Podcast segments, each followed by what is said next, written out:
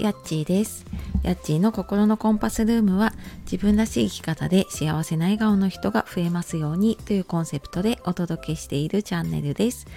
本日もお聴きくださいましてありがとうございます、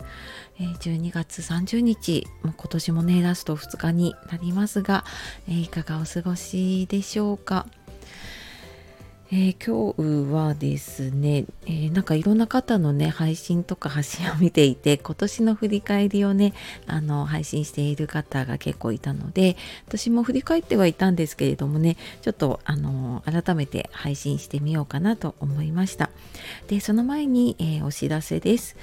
え今はですね期間限定でまあ明日までですね今月いっぱいまで、え公式 LINE の登録してくださった方にいつものプレゼント3つに加えて目標設定シートっていうのをプレゼントをさせていただいています。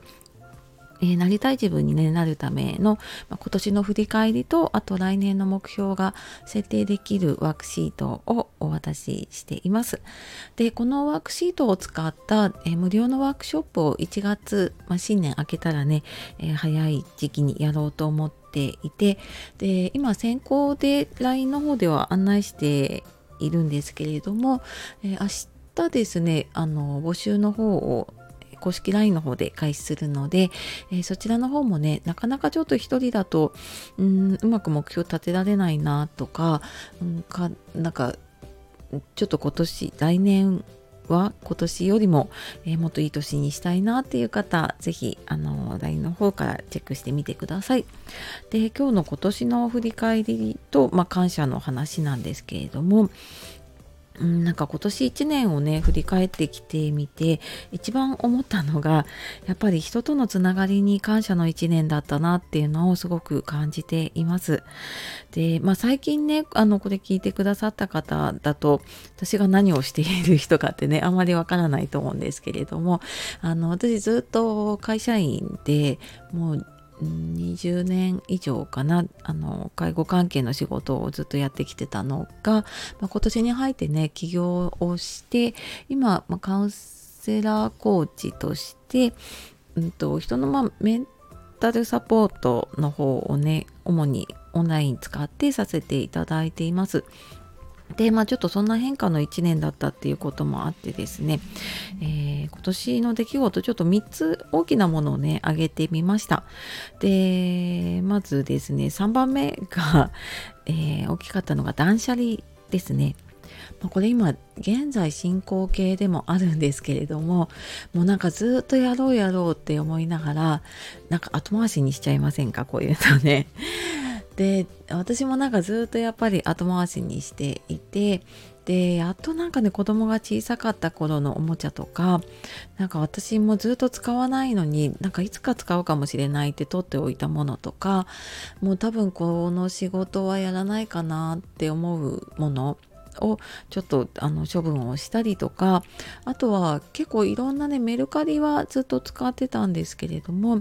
なんかそれ以外の不要品の引き取りだったりとかあとジモティとかも初めて使ったりねいろんなものを使ってうんでなんか楽しみながらね手放したかなって思っています。でまあ手放していくとねすごく大切なものに囲まれるなんか幸せが手に入るんだなっていうのをね感じた断捨離でした。で、えー、2番目がですね、え家族旅行ですね。あの去年はやっぱりコロナの影響で、うん、本当になんか近場とかねちょこっとしか出かけられなかったんですけれども、まあ、今年はねこれ多分配信でも一度言ったかなあのずっと行きたかった星野リゾートにね泊まることができたっていうのが私の中ではすごい大きな出来事でしたね。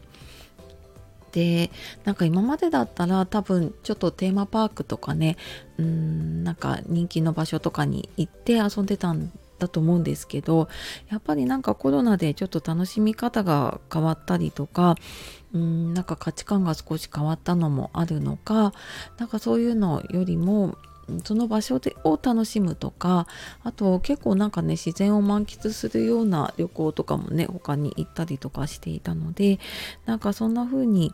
うーんなんか違う楽しみ方なんかどこかこうこの場所にいて楽しむっていうよりはなんかその空間を楽しむみたいなねそんな楽しみ方もできたかなって思っています。で、えー、今年の出来事やっぱりナンバーワンはうん開業届を出してね起業したっていうことですね。まあ、これずっとなんかね3年4年ぐらいしたいなしたいなと思いながら迷っていてでまああの去年の後半で、まあ、ちょっと仕事をね辞めたというかうんまあちょっと離れるきっかけがあったので、まあ、それを機にねやってきて、まあ、ただねやっぱりうんもう日々ね選択と決断の連続で 自分に責任を持つっていうことだったりで今まで会社でこうチームでやっていた時にはなかった壁にすごいぶつかるんですね。でなんかそんな時に、まあ、もちろんリアルのね今までのつながりもすごく大事だし、まあ、そこからねいろいろ仕事の縁をいただいたこともあるし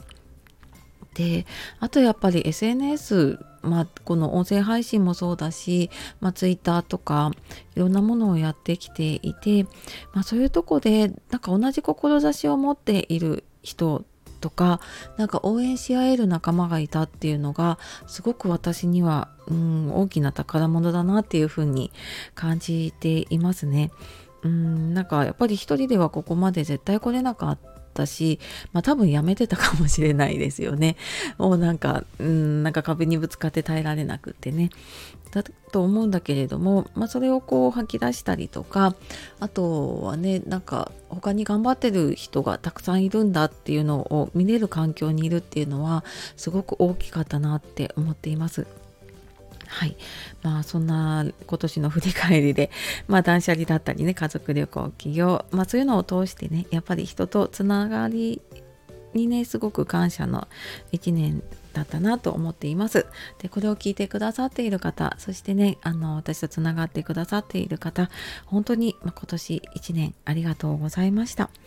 で、ちょっと年末年始ね、配信が不定期になるかもしれないんですけれども、えー、皆様もね、良いお年をお迎えください。えー、では今日も最後まで聞いてくださいましてありがとうございました。ではまた次の配信でお会いしましょう。さようなら。またね